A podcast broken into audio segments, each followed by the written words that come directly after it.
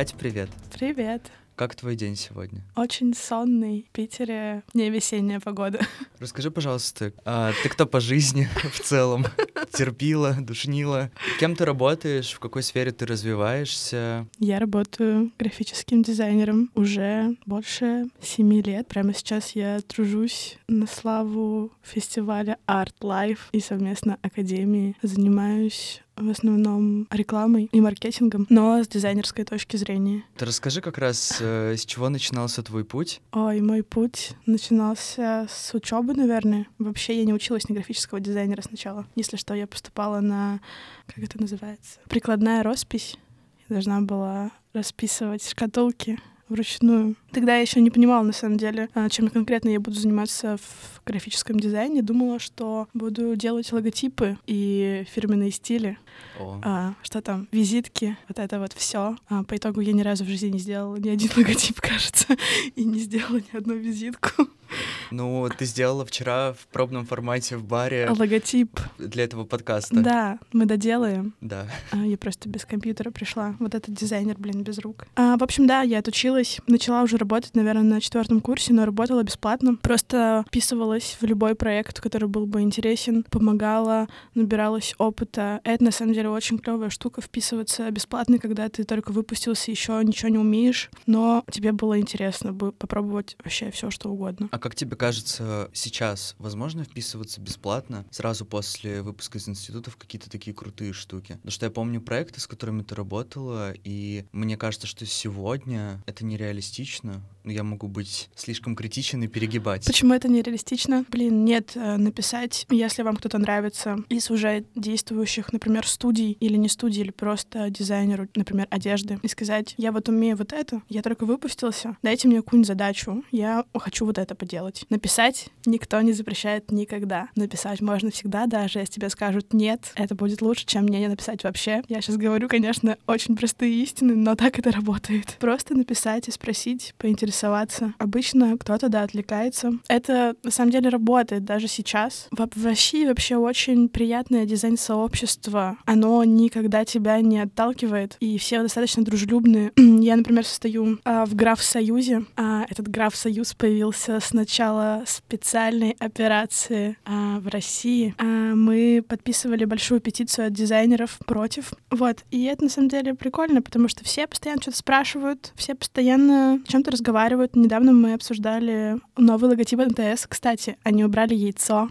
Да, я видел. И, кстати, как ты к этому относишься? Мне очень понравилось, честно говоря. Рефрешнуло, дурацкое яйцо убрали. В Граф-Союзе 775 участников. Это почти, это очень много. Это очень много. И все они общаются. Это То просто есть... большой чат дизайнеров. Обалдеть, то есть это работающая комьюнити, которая собралась вот на такой теме? Да, то есть когда я туда приходила, мне кажется, у нас было в районе 100 человек. Угу.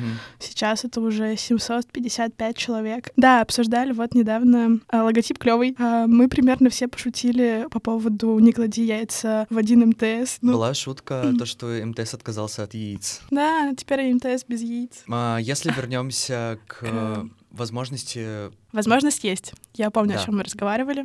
В общем, возможность есть последить за комьюнити, подписаться на телеграм-каналы, написать любому человеку в Инстаграме сейчас реально. И они отвечают. Это работает. Ребята, это работает. Расскажи на одном примере, когда у тебя это сработало, может быть, какой-то есть самый яркий. Когда я просто кому-то написала, и это сработало. Да. Вообще, я на четвертом курсе а, делала большой печатный журнал и делала его с нуля. То есть я не просто его дизайнила, не просто его верстала, а собирала полностью текст, а, писала его, встречалась с людьми, разговаривала с ними. И в этом журнале задействовано больше десяти человек, а некоторые из них живут, например, в Нью-Йорке, а, некоторые в Минске, а некоторые в Санкт-Петербурге. Я приезжала в Питер собирать информацию. А напомни, какой это год был? А, наверное, 2017. Там было пара моих знакомых, но почти всем им я писала в Инстаграме, говорила, привет, я No Name и делаю No Name пока что журнал, пожалуйста, поучаствуй. И мне отвечали, и все работало. Сейчас это тоже возможно. Ну, согласен. А я не путаю, что это именно тот журнал, в котором было приложение в виде стикеров? Нет, э, это, это, это, уже, это журнал постарше. Тогда я уже училась в британке. Угу. А первый журнал был просто пробой пера. Я всегда думала, что буду работать с журналами, но в России, к сожалению, не получается работать с журналами, они все закрываются. К счастью или к несчастью, ну, скорее всего, к несчастью, потому что это очень тормозит сообщество. А нет ощущения, что сейчас глянец и в целом такая журнальная история — это птица Феникс, которая через некоторое время сможет возродиться. Не знаю по поводу России, но в мире это ни черта не птица Феникс. Это большое сообщество культурное, в него вкладывают очень много денег, а журналы стоят дорого, в них работают очень талантливые ребята. В России такого никогда не было. И с закрытием навряд ли получится прям возродить с нуля. Скорее всего, будут зины, которые были всегда. Вот это вот сам издат, какие-то маленькие фитильки вот эти вот, которые загораются, но вырастить, например, 032C или номеро Берлин, ну, я думаю, мы не увидим такого, как бы это ужасно не звучало и грустно, но в России, наверное, просто не потянут да, как раз, как объем. ты думаешь, в чем причина заключается такой непопулярности глянца в России? Нету потребителя, нет аудитории или нет э, классной команды, которая могла бы это сделать? Команда, скорее всего, есть, и собрать ее легко, потому что сейчас мы живем во время, когда можно работать удаленно. И собрать команду, например, сидя в России, и собрать, подтянуть вообще из всех уголков, команда легко. Талантливые дизайнеры в России есть. Возможно, немного потребителей этого контента. Ну, я не могу ориентироваться ориентироваться, насколько это интересно, например, ребятам, которые сидят на Урале, возможно. Но нам же с тобой интересно. А, но мы не сидим на Урале. В этом прич- при- причина. Факт. Мы сидим в Питере и в Москве уже достаточно долго. Могу ну, ориентировать по Москве и Питеру. В Москве работает э, Лебек Мак, киоск иностранных журналов. Ребята привозят... Костя, привет! Это тебе привет, если ты будешь это слушать в Израиль. А, в общем, ребята привозят очень много журналов. Такую коллекцию не найти нигде в Европе. В Питере а, в подписных тоже киоск Лебек Мак привозит журналы, а их покупают. Но, возможно, это слишком мало для такой большой страны. Слишком мало Москвы и Питера. Нужно, чтобы этим интересовались где-то за этими границами. thank you но я все еще хочу с тобой обсудить э, твой дипломный проект так. в Британке. Хорошо. Потому что я просто обожаю и концепцию, и реализацию. Э, расскажи, пожалуйста, что это? Не хочу все карты сразу раскрывать.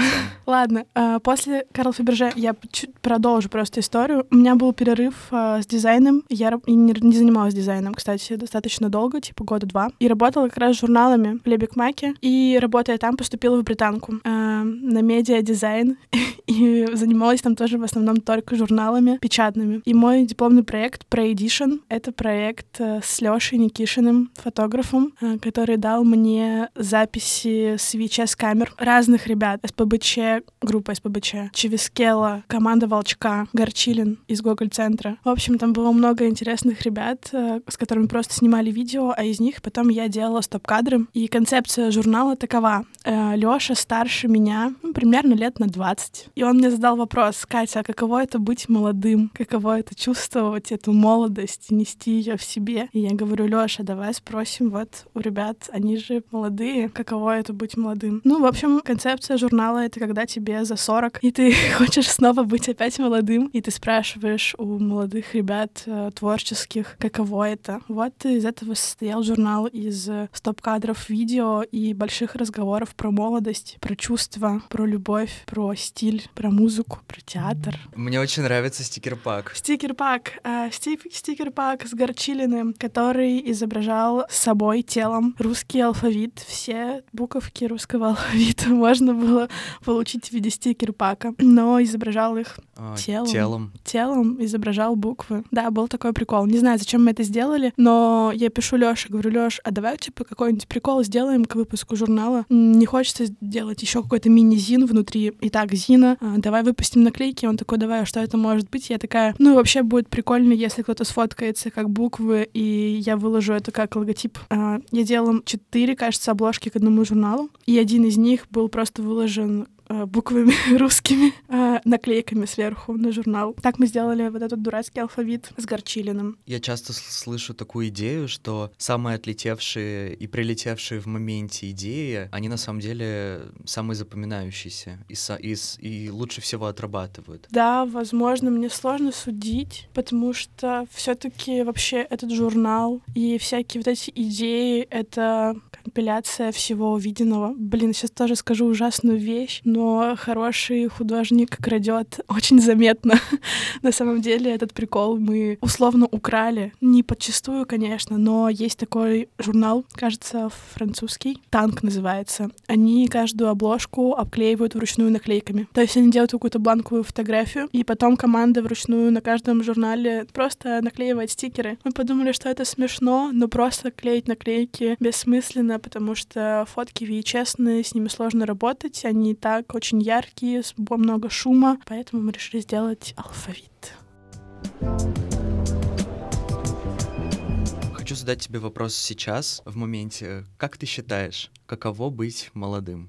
а, версия, версия Кати из 2023 года. Которая, когда делала журнал, не отвечала себе на этот вопрос, хотя стоило бы, потому что как будто бы я уже не чувствую себя настолько молодой, насколько могла бы. Мне, если что, скоро 30 уже. Хотя, может, я как Никиша такая, все, в 40 я буду тоже молодиться очень сильно. Каково быть молодым? Тяжело, но весело. Можно себе многое позволить, можно не бояться. Ну, или бояться, но делать. Взрослые себе такого позволить не могут, кажется. Блин, это сложный вопрос. А у тебя есть ответ? Э, я пока еще, мне кажется, недостаточно молодой, чтобы говорить про молодость. Недостаточно молодой? А, мне кажется, что моя молодость наступит лет в 25. Не знаю. А Пушкинская карта перестанет 25 работать и уже не считается молодым. А, она перестала работать уже сейчас в 23. А, реально? Я думала, да. до 25. У меня был очень смешной случай с Пушкинской картой, и за последние 20 минут своего 22-летия а, я решил обналичить ее потому что на ней оставалась очень круглая сумма, практически вся. За 20 минут я сделал 5 покупок билетов в театр. Мне заблокировали карту. В итоге все билеты вернули, деньги вернули на карту, ее заблокировали, я не мог ей воспользоваться. И таким образом я ничего не купил, и все эти деньги у меня сгорели на заблокированные за 20 минут до окончания карты. Вот каково это быть молодым. Ты просто хотел купить билеты в театр, но тебе заблокировали все деньги. Такой, ну, ну и ладно. Ну, да и не очень-то и хотелось в ваш театр сходить. Да, но я боролся до последнего. Я позвонил в горячую, на горячую линию и спросил девушку, как я могу разблокировать карту. Она такая, никак, эти деньги вернутся государству. Плати налог. Плати налоги. Дальше. Да. А это был вечер пятницы, и девушка мне сказала, вы можете прийти в отделение банка в рабочий день в, так, в определенное время и разблокировать эту карту. Я спросил девушку, а сегодня банки работают? Она говорит, конечно, нет. Таким образом, в 23.40 я остался без праздничного подарка на текущий год от государства. Блин, это на самом деле обидно. Ну, как будто бы не так сильно, потому что, ну, тебе их просто дали. Ты можешь, наверное, легко с ними попрощаться. У меня просто не было никогда. Сложно судить. У меня была карта москвича, на которую приходила О, стипендия. Не, не знаю, на что, не помню, на что я ее тратила, но помню, что было очень приятно. Я помню прекрасно вайбы свои, которые были связаны с тобой, когда ты была в молодости. А, ну, то есть последние лет 15. Ага, да. а, тут важно, наверное, ну, уточнить, что твоя молодость прошла в Москве, хотя ты родилась не в Москве. Да, это правда. И вот лично для меня твоя московская жизнь, она была крайне интересной, многогранной, яркой. Ну, складывалась такая картинка у меня, а, потому что ты тусовалась, э, ты была в разных совершенно компаниях, и мне казалось, что в такой творческой среде молодость, она тоже очень запоминающаяся, творческая, многогранная. Да, не знаю, могу ли я соотнести тусовки и творчество, но эти тусовки мне многое давали, а, потому что если ты... На самом деле в Москве комьюнити очень маленькое. Если ты ходишь примерно хотя бы в три места в Москве, каких-нибудь а энтузиаст или круглый шар или, я не знаю, в солянку. Тогда мы еще ходили в Симачев, например, вот купить. Если ты ходишь хотя бы примерно в одной локации в эти места, то, скорее всего, ты знаешь всех. Так работает э, комьюнити, сообщество. Да, я помню, что в 18 лет я первый раз пришла, типа, в Мишку бар питерский. Тогда было отделение в Москве. Оно просуществовало недолго, но было очень весело. И ты знакомишься, в общем, с людьми. На вечеринках это делать легко. Ты пьешь, все пьют, все веселые, обменяться телефонами на easy, списаться попозже еще easy, потому что ты такой, блин, чувак, помнишь, мы с тобой пили? Вообще-то я вот этим занимаюсь, а давай вот это сделаем. Ну, в общем, когда ты тусуешься, на самом деле сделать все очень легко. Так и сменялись в целом компании, так я приходила из одной компании в другую. Плюс э, комьюнити в Британке, комьюнити в Рихтере. Это все связи. Люди очень, ну, очень важно во всех, наверное, профессиях, потому что ты делаешь это для людей и общаешься с людьми, так они приходят в твою жизнь. Поэтому, возможно, было, казалось, что это весело, что я очень весело живу. Но вообще это было не всегда весело, конечно. Если что, у меня депрессия. Я рассказываю, улыбаюсь, сижу, капец. Я помню просто, как мы с тобой гуляли в Москве в одну из наших встреч, э, пришли в Рихтер, и ты там просто знала всех. Ну да, я проводила там каждый день. Это был мой дом, мы его построили. Я э, клеила, клеила степлером а, резинки на стеллажи в Левик Маке. Я смотрела, как он меняется и как меняются люди. Да, и, и когда ты живешь в этом доме, ты знаешь всех. В этом прикол работы с людьми. То есть я не занималась дизайном, я просто тусовалась, рассказывала, помогала. Как ты думаешь, сейчас столько же возможностей влиться в эту тусовку? Нет к сожалению. А, во-первых, э, тусовочная жизнь и вообще клубная вот эта вся жизнь в Москве очень сильно поменялась. Опять же, с спецоперацией. Много кто уехал, много что закрылось. Тусовки уже не так весело, потому что в целом не весело. Ну, Иногда ты такой, я никуда не пойду, потому что я слишком много прочитал сегодня новостей. Мне просто тяжело. И еще отдавать кому-то энергию, чтобы пообщаться. Нет, спасибо, я посижу дома. Но все еще что-то проходит, кто-то остается, кто-то вернулся. Привет, Максим, ты вернулся. Если что, Максим тоже выезжал из России, но вернулся. В общем, кто-то возвращается. Появляются новые. Вообще-то еще есть поколение 18-летних. На них иногда, конечно, смешно смотреть, но они есть, и они интересные, и они как-то пытаются как будто бы что-то делать. Поэтому сложно, но возможно. Куда-то походить можно. В Москве сто процентов очень клевая комьюнити у поля. Блин, просто тупая история. Тупая история, как можно просто познакомиться с человеком, рандомно и потом ходить тусоваться с ним. В общем, у Яндекс Маркета открывался универмаг. Это такая штучка, где продаются брендовые одежды типа Ветмо и все такое. У них было большое открытие. Да, и там я познакомилась с парнем. Просто фоткала его. А, и он говорит, знаешь, а запиши мне типа мой номер, э, скинь мне потом фотографии. Я такая, хорошо. Заскидываю фотки, он такой, о, приходи в поле. Вообще-то я барменеджер поля. И так теперь я прихожу в поле, и меня всегда вот так встречают, типа с ручками, сразу две стопки водки, потому что он барменеджер, ты сразу выпиваешь, и ты такой, блин, ну вот я пришла, и меня как бы ждут здесь. Это очень приятно. Ты вроде еще ничего не сделал, просто пришел музыку послушать, но все такие уже, о, йоу, как клево, что ты пришел. Давай, проходи веселись. Так что все еще можно сделать э, с кем-нибудь познакомиться и так вписаться куда-нибудь. Даже у меня это получается. Мне кажется, у молодежи просто еще, еще, короче, они по открытию не такие уставшие. Есть жизнь. У меня нет. У меня есть. У тебя все еще есть шанс. Еще не поздно. Смотри, у меня получается, и у тебя получится. Просто для этого надо из офиса выходить иногда.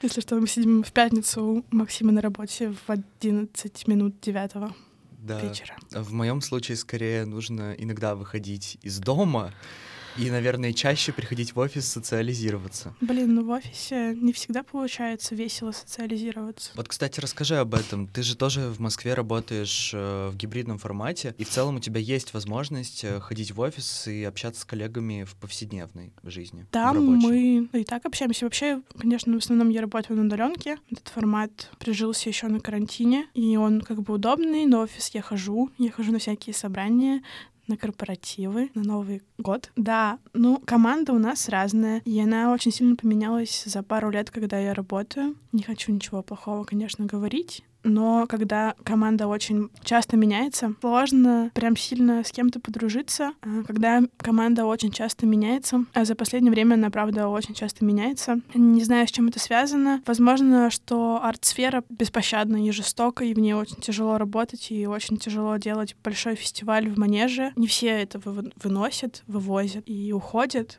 Ну, в общем, когда много человек за раз меняются, ты не успеваешь толком ни с кем подружиться. Но есть коллеги, с которыми я хорошо общаюсь, и мы поддерживаем друг друга. Но не скажу, конечно, что у меня прям друзья есть. Возможно, из-за ну, из того, что я работаю все таки в формате удаленной работы, я не хожу прям в офис, но сложно судить. все таки все таки это работа. Д- друзей я, видимо, на тусовках нахожу, на работе работаю. Ну, вообще-то моя компания из моих лучших друзей появилась благодаря работе работе. Да, можно про это говорить? Я думаю, что да. Я не хочу, конечно, рекламировать никого, и мы не будем называть компанию. Но если что, мы с Максимом когда-то, вернее, я когда-то просто дала номер Максима своему коллеге и сказала, что вот этот парень клевый, напишите ему, он может нам помочь с работой. И так мы какое-то время даже поработали вместе. Но, в общем, вот эта компания, в которой мы вместе работали, наверное, там кто будет слушать и понимать, про что я говорю, будет просто очень сильно смеяться. Ну, мы передаем им пламенный привет. Пламенный привет всем, пожалуйста, не болейте, кто, кто там остался из живых. Ну, в общем, да, э, в, в этом агентстве, ладно, я скажу, что это агентство, в этом агентстве у меня появились друзья, и когда мы ушли и все вообще разошлись, мы до сих пор друзья, это мои лучшие друзья, это наша лучшая крю.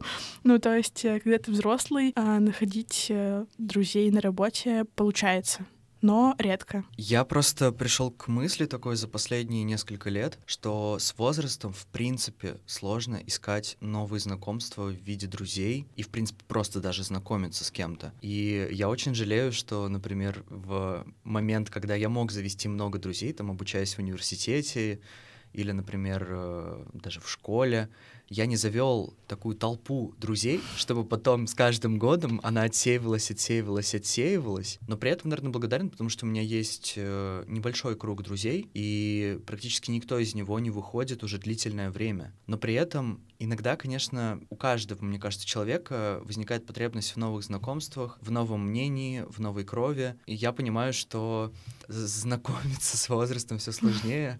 Но будем честны, в разрезе отношений это также да, работает. Это вообще очень сложная штука. Ты листаешь Тиндер, и ты такой, так, нет. Так, нет, я не готов к этому. Потратить вечер просто на незнакомого человека, чтобы миллионный раз рассказать, откуда ты, чем ты занимаешься. Или послушать. Или послушать. Да, вот этот бесплатный сеанс психотерапии от незнакомого человека. Да. Спасибо, э, пиво я куплю себе сама. Да, это правда. Взрослым быть тяжело и не всегда приятно. И заводить знакомства с возрастом все тяжелее. Если что, у меня тоже нет супер большой компании со школьных времен или с института. С кем-то мы перестали общаться, с кем-то мы не общались вообще. В общем, да, компания штука зыбкая, и ты растешь, и твои потребности в дружбе меняются. Мы это, мы это обсуждали перед подкастом, но я повторюсь, что концепция дружбы с возрастом меняется, потому что вам уже недостаточно сидеть за одной школьной партой, чтобы быть друзьями. Недостаточно просто гулять по вечерам. Тебе нужно, чтобы твой друг был твоим партнером условным, к которому ты можешь обратиться, и он к тебе, ну, чтобы это было в двустороннем режиме, что ты можешь помочь, и он тебе может помочь, и вам интересно, вы разделяете какие-то общие точки зрения, общие интересы, вам смешно и весело друг другом, но в этот же момент вам, когда вам тяжело, вам тоже нормально друг с другом. это как э, мама мне всегда говорила, чтобы понять, сможешь ли ты долго общаться с человеком, съезди с ним в поездку, когда вы меняете... Как, как далеко? В любую. Просто путь, дорога, потом жизнь, например, в одной квартире. Ты понимаешь, удобно ли тебе с человеком, комфортно ли тебе с ним. Не бесит ли тебя он, когда он с тобой 24 часа. Потому что бывает, ты дружишь с человеком, потом едешь с ним куда-нибудь и такой, бля, я не могу. Я просто не могу. Мне тяжело. А вот, кстати, про нашу общую работу. Ага. У тебя это был, э, можно сказать, что это был, была середина твоего карьерного, ну, у тебя тоже, кстати, начало твоей mm-hmm. карьерной траектории? Блин, надо вспомнить. Я помню, что э, прежде чем прийти в агентство, я отказалась от работы на ТНТ. Чего? А, да, короче, это была смешная ситуация. Меня пригласили работать на ТНТ.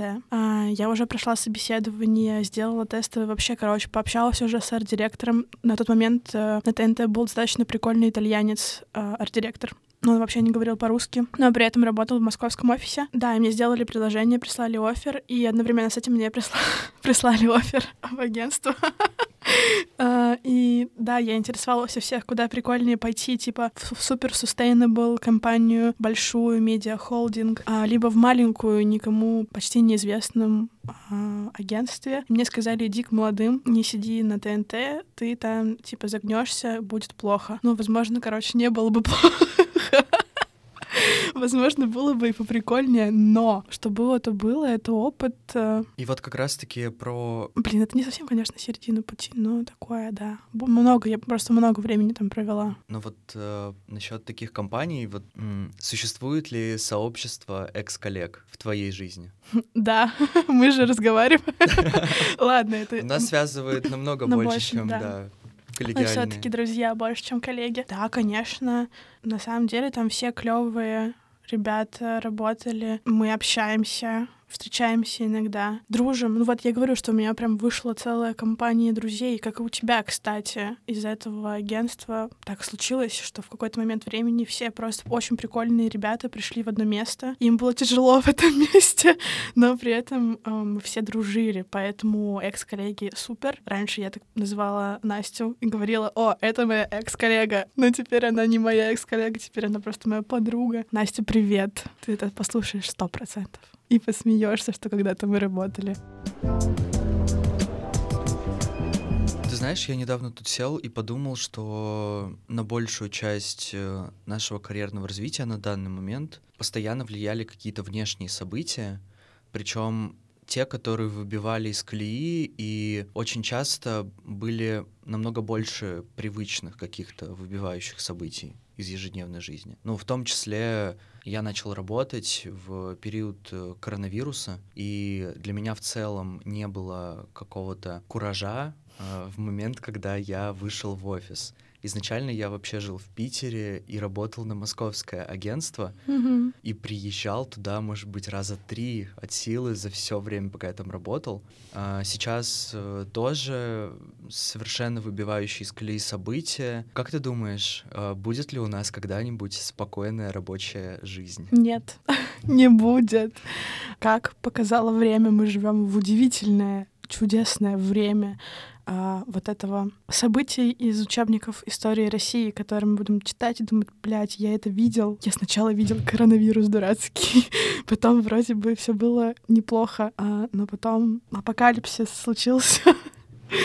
А, которые мы не выбирали. В общем, много событий, конечно, удивительных происходит, которые меняют нашу жизнь вообще кардинально. Кто бы мог подумать, что мы в метро в масках будем ходить в перчатках или дом сидеть. В общем, нет, спокойной жизни не, мы не увидим. Не знаю, да, есть такое ощущение, что хорошего, короче, мы не увидим. Возможно, увидят наши дети, но мы как будто бы исправляемся, что ли. Не знаю, как правильно это сказать. И не слишком это грубо, но как будто бы, короче, все только хуже становится с каждым днем, чем и лучше, и лучше как будто бы не предвидится. Как погода, блин, ваша в Питере. А, это очень хорошая аналогия была сейчас проведена с погодой в Питере. Да, блин. А, а ты как к этому относишься? Я э, возьму палку первенства и спрошу у тебя. Возможно, просто я слишком расстроена э, всеми событиями. Ты знаешь, у меня открылось недавно пессимистическое видение жизни. Очень долгое время я думал, что я реалист с уклоном в пессимизм. Угу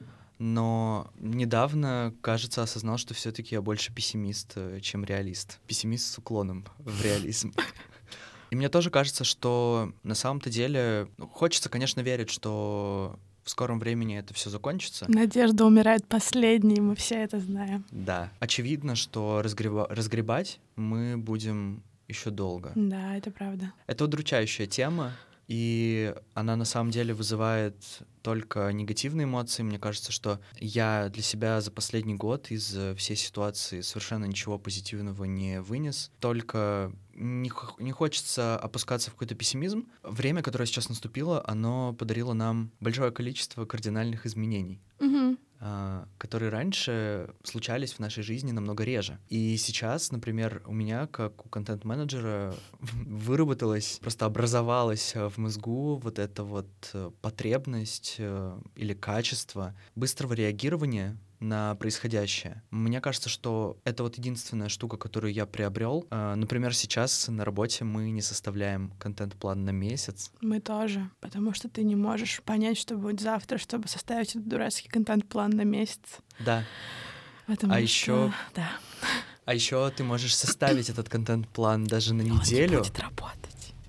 Во-первых, он не будет работать, во-вторых, на следующий же день он будет полностью переписан. Да потому что все поменялось. Ты пока говорил, я тут подумала, а, что, короче, я обсуждала а, с кем-то из друзей, что хорошего можно вынести из всей этой ситуации при всей ее негативной окраске. А, и вот что поняла. Короче, хорошее есть, его нужно просто заметить. Например, а, из-за того, что началась спецоперация, и многие из ребят уехали из России, твоя география друзей выросла. И теперь у тебя есть друзья в других странах, которые раньше с тобой сидели в одном городе, ну, в Москве. Теперь у тебя есть э, спокойно друзья, например, в Армении или в Грузии, или в Казахстане. А у меня есть ребята из Сербии. В общем, когда мы могли раньше встретиться просто в Москве, теперь мне просто проще приехать в другую страну, а все-таки приехать в другую страну — это путешествие, которое заряжает тебя и меняет твой кругозор, вытаскивает тебя из этой грустной рутины. Путешествие — это здорово. Ребята, путешествуйте.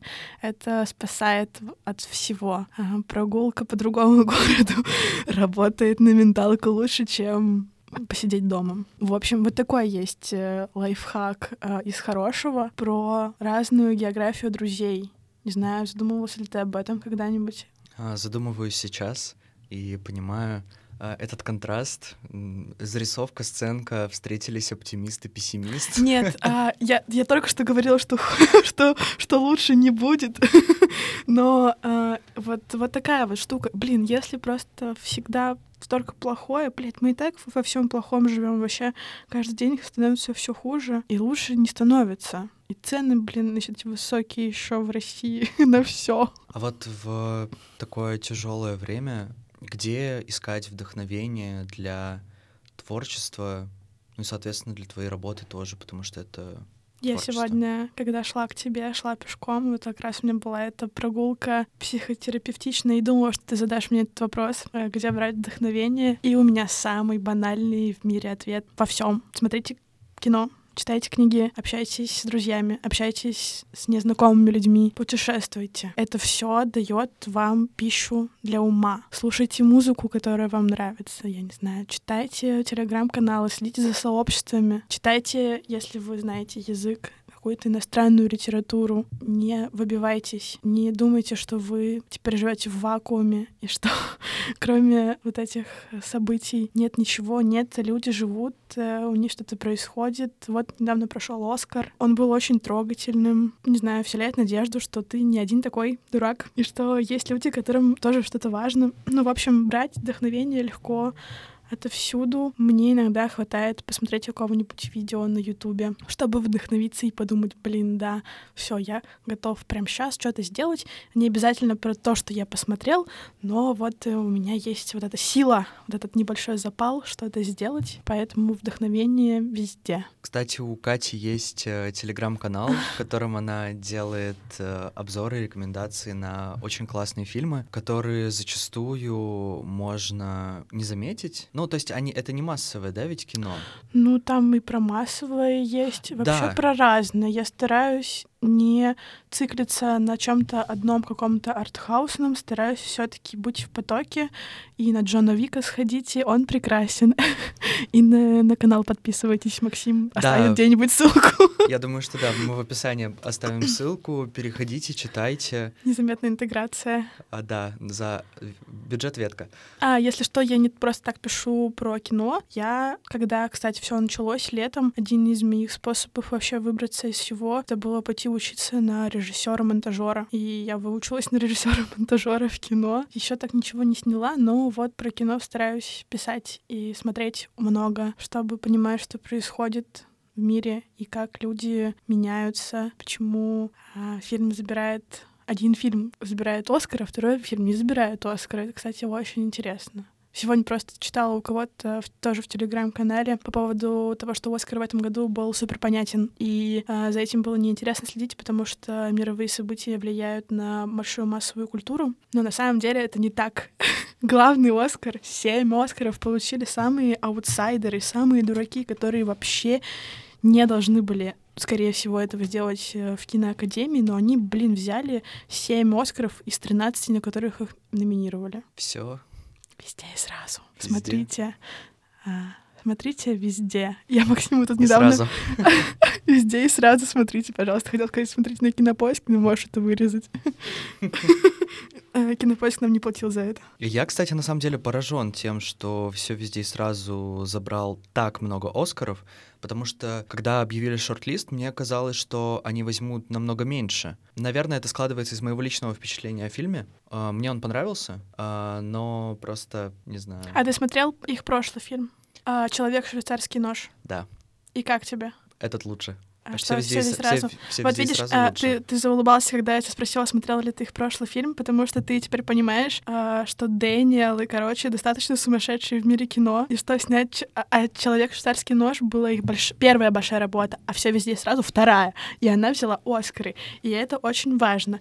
А это два сумасшедших чувака, Дэниелы, которые снимают абсолютно безумное кино. Посмотрите обязательно «Человек швейцарский нож», если вы не видели. Вы поймете, почему мы сейчас хихикаем, потому что там буквально... Ладно, не буду спорить, просто посмотрите. И при этом все везде сразу. Это очень важное кино, которое вышло в очень важный момент на очень важную тему, причем на, на множество тем, на таких как э, принятие себя, родители, меняющийся мир вокруг, постоянный, он вообще вот это вот множество параллельных вселенных, я постараюсь без спойлеров, но это главная мысль фильма, что ты можешь перемещаться из разных вселенных, и что есть много развитий событий одного и того же. Не выйти замуж, э, не поступить в институт, не пойти на какую-то работу.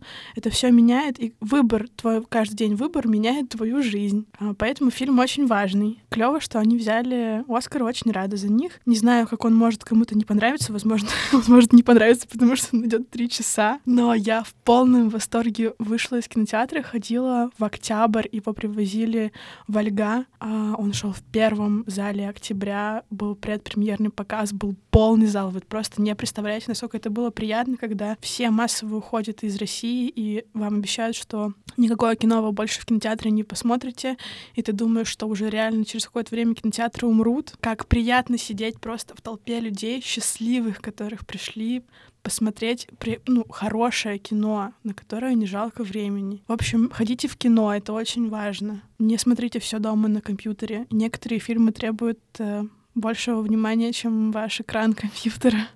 Кстати, да, не могу не согласиться.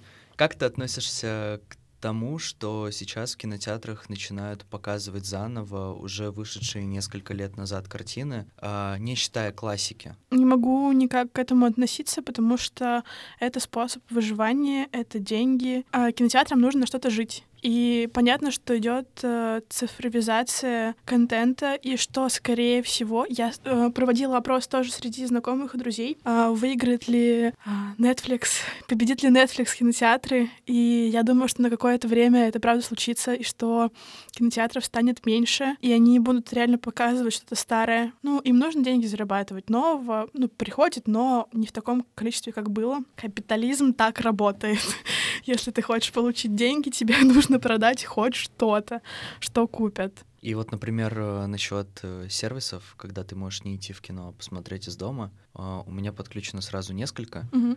И в какой-то момент, э, наверное, когда я еще был не в России, когда я еще не вернулся сюда, на одном из э, на одной на одной из платформ э, вышел треугольник печали. О, треугольник печали.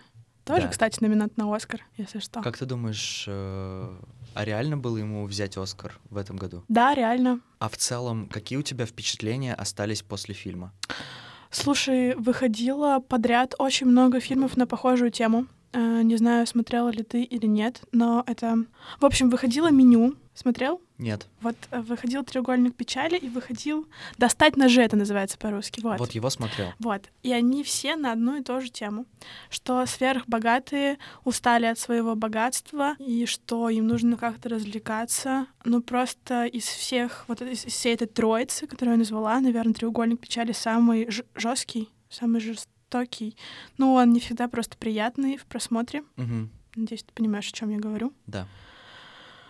Да, ему возможно было взять Оскар, но мы и так все понимаем, что сверхбогатство не делает человека счастливым, и а, разница между человеком, который получает 300 тысяч и 500 тысяч, не так велика, и, скорее всего, они оба несчастны. Если им с этим, ну, если им без этих денег было несчастно, то с деньгами им тоже будет несчастно.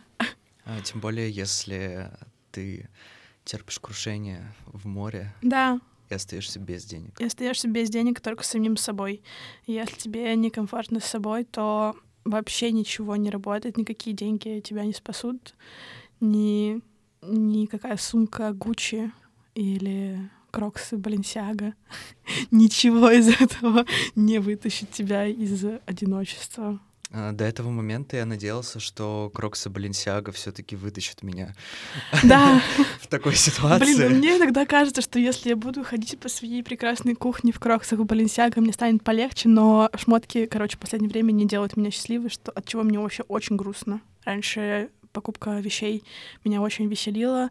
Сейчас это не веселит меня вообще. Я такая, о нет, это- вот это, это что-то сломалось, это не веселит тебя. Я с тобой полностью согласен. Мы так медленно перешли, плавно перешли к э, следующей теме, тоже интересующей меня. А, просто дело в том, что когда я учился в школе, я очень часто менял одежду. Я экспериментировал со стилем, а, насколько это позволяло вообще общество и там устав э, лицея, в котором я учился. У меня было очень много одежды. Когда я поступил в институт, ее становилось все меньше и меньше и меньше. И все это пришло к тому, что сначала я закупал одежду каждый сезон. Сейчас... Как, э, типа как по капсулам. Да, типа того. Мгм. А, но при этом это были не полноценные капсулы, они как бы были сборные, такой, знаешь, Ну, типа понятно, сборная трансформер, солянка, да, да. Да, сборная Мгм. солянка.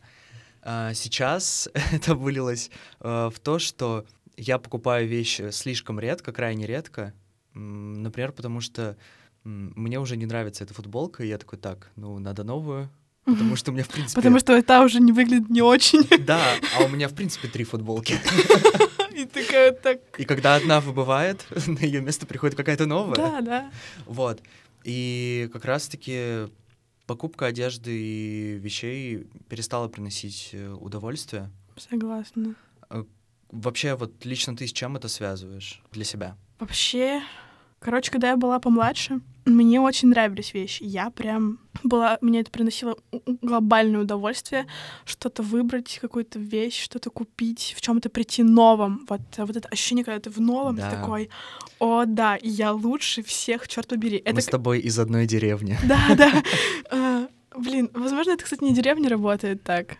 Возможно, у кого-то... Нет, э, мне кажется, что в принципе детство так работает. У многих хочется выделиться среди толпы. А это было не только в детстве, это уже было и в институте такое ощущение, знаешь, когда ты А. такой, блядь, ну на мне такая клевая шмотка сегодня. Вообще, все должны, все, кто знают, должны понять, в чем я и вообще. Очень, очень хорошо себя чувствую. А потом, не знаю, вообще это подкаст, конечно, про работу, но я затрону Но- чуть-чуть тему отношений. В общем, у меня были долгие отношения, в которых мне иногда было сложно, и это повлияло на мой гардероб. Во-первых, он превратился в полностью черный. У меня нет цветной одежды. У меня появляется... Я сейчас сижу, конечно, А, если что, Окинул взглядом Катю, которая сидит напротив меня в сером в, сове- худи. в совершенно не черной В одежде. сером худи я сижу, но оно появилось у меня сегодня, если что. А, но до этого... Ты купила сегодня худи? Да, я сходила в Лайерс и купила худи в Лайерс. А что ты меня с собой не позвала? Я тоже хочу. Ты сказал, что ты не хочешь в Лайерс.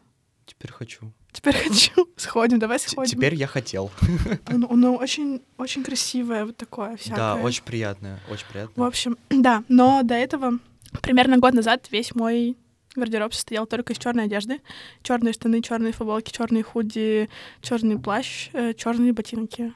Прикиньте, это настолько Настолько мне было, походу, плохо, что я просто одевалась в черную одежду. Мне вообще было неприятно, даже в сером, в каком-то цветном. Я, я пытаюсь это выбраться, если что, вот я сижу в коричневых джинсах и в серой толстовке. Это пока что не супер ярко, но я пытаюсь. Ну, в общем, и тогда как будто бы интерес к одежде у меня был, но был интерес просто посмотреть, э, как мода меняется, что придумывают нового, как там дела у Кани Веста, и у Демны, и все такое. Э, в общем, это было интересно наблюдать, но было неинтересно носить. И, возможно, это как раз отложилось, что ты потерял интерес к этому, и сейчас тебе уже как будто бы не, не особо даже интересно. Я пытаюсь это вернуть, пытаюсь вернуть интерес к шмоткам, но я пока только на начальной стадии этого возвращения к нормальной жизни с вещами. Юникло, простите, очень скучаю. Можно вернуть Юникло хотя бы. Знаешь, э, у меня тут мысль возникла. Я недавно сел перебирать свой гардероб как раз-таки перед весенним обновлением. Ну, просто еще дело в том, что у меня долго не было в стране, и часть вещей я оставил в, друг, в другой. Uh-huh. Я не стал их забирать обратно, потому что они уже поизносились. Э, и когда я приехал домой, я стал разбирать свой шкаф и понял, что за последние два года у меня намного больше домашних луков, чем луков на выход. Это тебя удивляет? А, совершенно нет, но в моменте очень да, потому что мне после длительной поездки нужно было выйти в офис, ты такой, я иду в пижаме. Да, и ты понимаешь, у меня ощущение, что я мамочка в декрете, которая три mm-hmm. года не выходила из квартиры, кроме как в магазин у дома. Да. И вот я сейчас приду в офис, а у меня одежда из 2007-го. которые уже просто затерты. И я в срочном порядке покупал себе одежду, чтобы ходить в офис. Ну, Хожу клёво. ли я в офис? Ну, ходишь, мы сейчас в офисе сидим, он, он, он вам все врет. Он, конечно, если что, мы ну, тот еще, да. виделись э, день назад, и Максим пытался весь день работать, и я его очень усиленно отвлекала от этого события. Но он работает, короче, и в офис ходит. Не верьте ему. Кстати, про работу. Да, да. Мы все еще... Собрались тут. Мы все еще подкаст про работу. Да. Ну, кстати, нет, концепция этого подкаста в том, что мы разговариваем на рабочие около рабочей темы. И мы, в принципе, можем заходить просто в совершенно разные области во время Мы разговора. это в целом мы сделали. Да. Мы поговорили, покажется, как будто бы про все. Про все. Да. Все везде сразу, это мы. Да, да. Но про работу. Я недавно в себе заметил такую штуку, называется трудоголизм. Угу. И приоритизация, которая у меня страдает, потому что на первом месте стоит работа, а на всем остальном все остальное. Угу. Как это выглядит в твоей жизни и, в принципе, на каком для тебя месте стоит работа? Так, я трудоголизмом, если что, не страдаю. Я это очень быстро от себя отвела. Я это очень хорошо чувствую. А, во-первых, я занимаюсь психотерапевтом уже достаточно давно. И, короче, очень четко чувствую эту границу, когда это перерастает в сверхзадачу вместо моей работы. Я отношусь к работе как к работе. Мне платят деньги, я делаю свою работу. Иногда, конечно, я не из тех, которые, знаете, вот эти коллеги, которые такие, ну, ребятки, время 7 часов, я закрываю компьютер и ухожу. Нет, э, понятное дело, что я могу вовлекать в какие-то процессы, если я нужна ребятам, то я всегда э, помогу, и никогда не откажусь, и ну, никогда никого не брошу. И даже вот сейчас я в отпуске, я все равно что-то делаю, кому-то помогаю, что-то скидываю, но все-таки глобальная идея тебе платят за, за время с 10 до 7, будь, э, пожалуйста, добр, поработать в это время хорошо или плохо, по-разному бывает, но дальше это твое время, которое тебе никто не вернет. Тебе даже твоя зарплата не вернет эти часы, которые ты мог провести с собой, с книжкой, с друзьями, сходить на свидание или просто погулять, или потратить, короче, на что-то важное, на что на самом деле, из чего строится жизнь. А, из твоей работы не строится твоя жизнь, потому что это очень текучая штука. Ты можешь брать из нее вдохновение, ты можешь общаться с коллегами, ты много времени проводишь на работе, на самом деле, почти весь день ты тратишь на это. Поэтому... Почти всю жизнь, я бы почти сказал. всю жизнь. Да, сначала, блин, школа дурацкая, вот это вот, в которой ты сидишь реально тоже весь день, как на работе, а потом, а потом работа. Так что это очень важно не упускать это время. Блин, оно такое быстрое вообще. И его никто не возвращает. Ты не можешь сказать, да, блядь, ну, в следующем году сделаю. Нет, не сделаешь. Если прямо сейчас не сделаешь, то навряд ли когда-то получится. Поэтому я к работе отношусь как к работе. Тоже это обсуждали. Э, Максим сказал, что это нужно кому-то услышать. Э, я хоть и дизайнер, но все таки задачи у меня бывают рутинные и такие очень, очень нетворческие, очень, короче, невеселые. Работа не, не всегда веселая. Работа иногда изнуряющая. Относиться к работе как к работе, но с фаном полезно. Пожалуйста, если вам не платят деньги за работу, ну, если вы давно работаете, пожалуйста, не работайте, отказывайтесь от таких проектов. Вся работа должна быть оплачиваемой, любой труд важен, даже если вы, не знаю, подметаете полы где-то. Делайте это хорошо, на совесть. Будьте лучшим дворником в своем дворе и требуйте за это деньги, потому что любой труд должен оплачиваться. Никто не обязан работать бесплатно. Вот. Такой вам совет от меня, непрошенный. У нас получился такой, знаешь, а, прям манифест Манифест сейчас. про работу. Да. А, Да, это просто на самом деле тяжелая штучка для дизайнеров, а, потому что у меня было много опыта, когда я что-то делала, и меня бросали на деньги. Например, ты не подписываешь какой-то контракт, договариваешься, там, это знакомый знакомых, отдаешь работу, тебе говорят, да, спасибо, пропадают, ты не увидел денег, ну и как бы твой интеллектуальный труд условно забрали, и ты ничего с этим не, сможешь сделать вообще, ты не можешь никуда пойти, потому что без бумажки ты букашка. Кстати, кстати, вопрос такой. А, Так как мы работаем с тобой в креативной сфере, а, все наши работы, которые мы делаем, там, в том числе дизайн и там что-то связанное, в принципе, с контентом, Мгм. практически всегда связано с NDA, и мы не можем, по сути, использовать результат нашей интеллектуальной работы в своих э, портфолио. Можешь, но только надо уволиться, подождать чуть-чуть. Ну да. Так если что, вы можете. Максим нагнетает. Ну, плане, когда ты прям работаешь, ты не можешь, да, рассказать, что ты делаешь. Да. И мне кажется, что это достаточно сложно и психологическая такая ответственность. А, тем более большинство людей, которые ищут новую работу за место текущей, они ищут ее в момент работы, но не через год после того, как они уволятся. Занимайтесь другими проектами.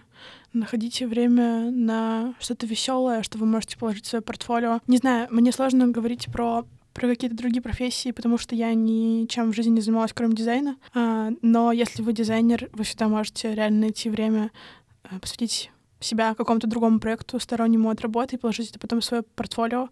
Можете даже не искать никакие проекты, а просто посмотреть и вдохновиться чем-нибудь и сделать э, какой-нибудь сайт, которого не будет существовать вообще, но он будет в вашем портфолио, он будет клевым. А, не знаю, как это можно связать, например, с маркетингом и со всем вот этим, но мне кажется, даже сделать э, кейс для выдуманного какого-нибудь не знаю, ресторана, ну, чего угодно, и положить это в свое портфолио тоже возможно.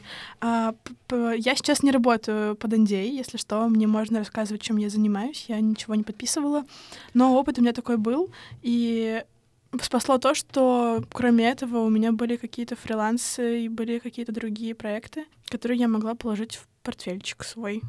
Вот. Недавно положила и то, что было под идеей в то, что свой портфельчик, такая, ха-ха, посмотрите, что я делала, там можно очень сильно посмеяться. В общем, да, секрет такой, не заниматься одним. Будьте многоплановыми, будьте разносторонними, это очень важно. Никому не нужен сотрудник, который умеет только одно делать. А раз уж ты сказала, что сейчас ты работаешь без NDA, а, не могу упустить Давай, такую прекрасную давай. возможность Ам, и спросить, э, попросить, точнее, поделиться тем, что ты делаешь сейчас как дизайнер. Нравится ли тебе это? Немного дискредитирующий вопрос. Да, тебе это нравится. Не всегда. Нравится? Не всегда мне это нравится. Но оно и не конечно. должно, наверное, нравиться всегда. Ну, я вообще, мне кажется, в жизни нет ничего такого, что тебе нравится 24 на 7. Ну, если только это не собака твоя, например, или котик. Хотя и он, наверное, тебя бесит в какой-то момент. Определенно ты не можешь любить его всегда. Вот, так же работает с работой работать с работой. Тавтология.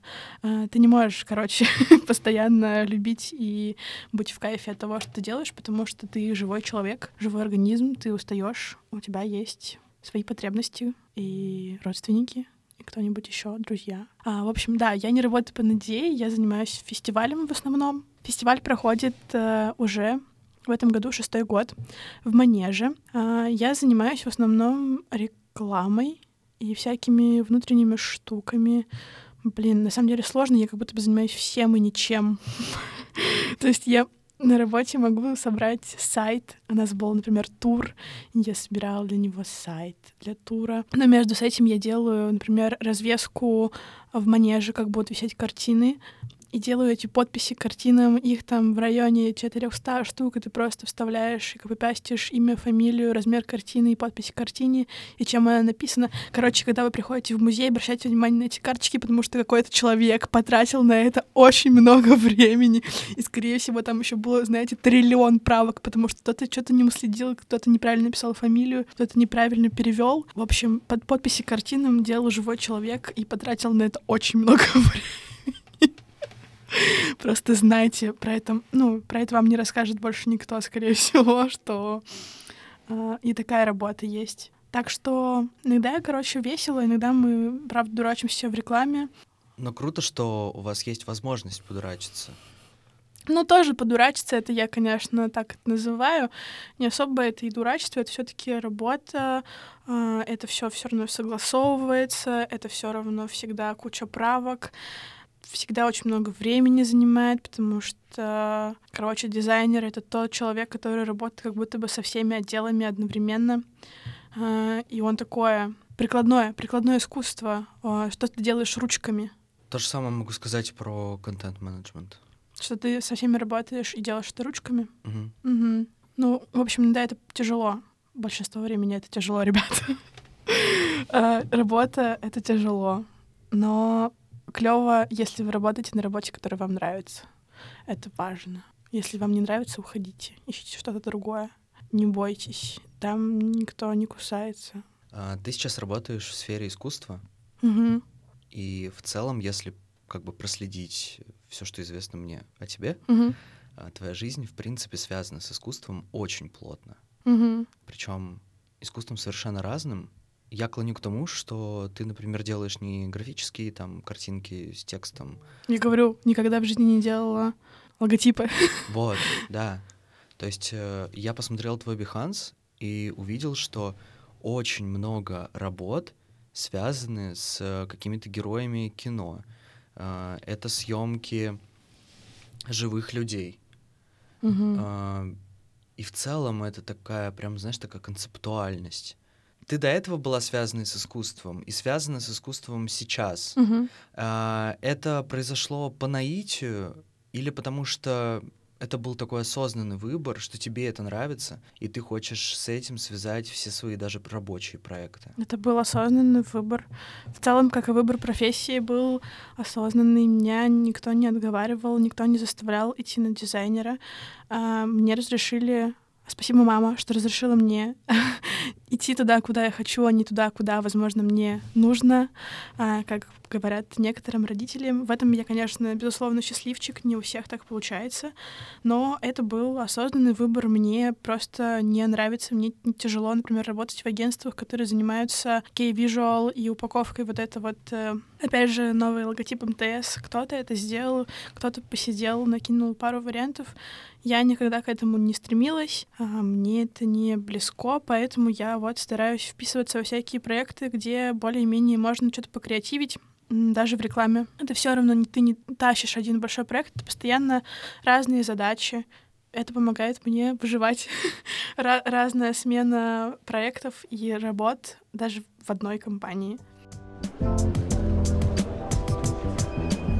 Как проходит твой идеальный рабочий день? Идеальный рабочий день? Блин, идеальный рабочий день — это когда Не знаю, был ли у тебя идеальный рабочий день? Сто процентов был. Короче, это когда тебе не приходят срочные задачи, которые, вот знаешь, вот это вот, блин, жопа горит, прям сейчас надо сделать, вот прям сейчас. Вот просто отвлекись от всего и сделай вот это. Пять минут назад надо было сделать. Да, да, еще надо было писать вчера. Э, дедлайн вчера, простите. Вот когда, короче, вот этого нет, есть у тебя задача, на которой ты можешь нормально посидеть, у тебя есть на это время, и ты ее делаешь, и у тебя получается, и ты закрываешь хотя бы пару задач, и отдаешь коллегам, и они говорят, правок нет. Ты супер. Этого, это очень редко бывает, но такое бывает. Это идеальный рабочий день. Да, еще когда можно вкусно поесть в обед. Ну, это, слушай, это прям сверхидеальный рабочий день. Как тебе такое? У тебя такое было когда-нибудь? Сейчас не вспомню. Ну, вообще в целом-то было, наверное. Идеальный рабочий день? правок нет. Да. Вообще, и вся неделя как будто бы заиграла другими красками. В моем случае, если не правки, а постов нет. Постов. Не, на самом деле это вообще не идеальный вариант. Второй вопрос, который я хотел бы, наверное, задать. Мгм. Что делать, если тебе не хочется работать сейчас? Не работать. Ну, тебя уволят. А, ну то есть это вот вопрос, когда ты, короче, один в мире, и никто тебе не может помочь, и типа тебе нужно работать, чтобы платить за квартиру, есть и одеваться. Допустим. Допустим. Что делать, если не хочется работать? Ну, ребят, у меня для вас плохие новости. Работать придется. Короче, отходите от компа хотя бы на 15 минут раз в час, а делайте перерывы, отвлекайтесь, читайте, смотрите в окно. М- Блин, иногда очень помогает реально минут 30 просто сидеть, смотреть в окно, это такой, я ни о чем не думаю, я просто смотрю в окно. А потом возвращайтесь э, к своим задачам. Не буду не рекомендовать никакие книжки по тайм-менеджменту, потому что ни одной сама не прочитала. Не было времени. Блин, ну да нет, что-то как-то, как будто мне не особо интересно. Я знаю, что есть всякие техники, но самое рабочее — это отвлекаться, не ругать себя за то, что ты не смог что-то сделать. Максим на меня очень внимательно смотрит, потому что проебывается неделю на работе. Нет, на самом деле, в последнее время я начал использовать... э, Техник помидора, или как она называется? Боже упаси, нет, Пом- ты конечно. помнишь? про- Я, я не знаю, Да. что это, но знаю, что такое существует. А у меня в университете было несколько знакомых, однокурсников, которые писали диплом по технике помидора. Мгм. Ну и что ты думаешь, сколько они написали Ничего за не 15 минут? 15 минут перерыва, 15 секунд работы. Или, ну, короче, что-то типа того. Ладно. А, я нет, я вообще не приверженец этой теории, а, этой схемы. В последнее время, как раз-таки после того, как я вернулся в Россию, и мне нужно было... Мне было важно прожить до текущего момента а, на том дофамине, который выработался, если можно назвать это дофамином, а, который у меня выработался, пока я был не в стране. У меня прошла внутренняя нервозность некоторая, Мгм. и мне было важно ее сохранить. Э, Я отписался там от телеграм-каналов и так далее. И как раз-таки, чтобы не растерять это на рабочие моменты, сейчас на обеденных перерывах чаще всего, четыре раза в неделю точно, а, вместо обеда я либо занимаюсь йогой, либо целый час сижу в медитации. А, да, мы забыли вам рассказать, что Максим, короче, супер wellness, а я вообще нифига не wellness. Типа, йога в, в обед э, — это что? Но если это работает, то это вообще офигенно. А, Да, это, наверное, пришло мне от мамы, которая уже, я не помню сколько, 15-10 лет занимается йогой. Мгм. И на протяжении всего этого времени, каждый раз, когда она приходит с йоги, она говорит, как ей хорошо, как она чувствует себя обновленной, свежей. это супер. И это супер. Я подумал, «М, а почему мы не используем это? А, но на самом деле, лично про меня, я больше чувствую обновление после медитации, чем после йоги, потому что это все-таки физическая нагрузка. Ага. Вот. А, Поэтому, слушай, ну, Ну вот, совместите эти два совета. Делайте перерывы, не ругайте себя. Возможно, вам поможет йога или медитация, как Максиму. Для меня это не очень работает. Я слишком тревожная. Я нахуй лучше в окошко посмотрю 30 минут, чем э, по- по- ну, моими своими мыслями побуду. Поэтому, да. Что будет с нами через год? Я подумала, ты сейчас что-нибудь из Дудя скажешь. А ск- Сколько ты Сколько зарабатываешь? ты зарабатываешь? Не, а, что будет с нами через год? Сложно сказать, что с нами будет через год. Что это будет? 2024 Четвертый. Сложно говорить, что будет через год. Я на стрижку-то записаться не смогла, потому что парень, который стрижет меня, сказал, я тебя сейчас подстригу на ближайшие полгода, потому что непонятно, встретимся мы через полгода или нет. Но надеюсь, что будет получше. А если не будет получше, то мы будем справляться. Надеюсь, что мы будем справляться. Очень, очень грустно звучит. Но мне кажется, что у нас просто нет выхода, и нам в любом случае придется справляться. Выход есть, но поговорить про него не буду. Да, но, короче, держитесь за себя, за свои лапки прекрасные. А, ищите близких по духу людей. Вы не одни, мы не одни. Таких мы еще много. Хотя иногда кажется, что их как будто бы и вообще нет. Единомышленников. Но они есть. Везде их можно найти. Короче, надеюсь, что через год будет получше, но навряд ли. Ну, тогда посмотрим. Но поживем, увидим. Отлично. Всем спасибо. спасибо. Это было, это был подкаст. э, Она не знает название подкаста. Нет, встретимся на кухне. Отлично. В смысле, блядь, ты думаешь, я пришла и не знаю куда, я просто думала... Это была долгая пауза. Я думала, ты поддержишь меня и продолжишь. А, это так Ну, работает? типа, это был подкаст Встретимся. на кухне. Спасибо. С вами было Максим и Катя. Приятного вам прослушивания, хорошего дня, вечера. Ночи. Отдохните.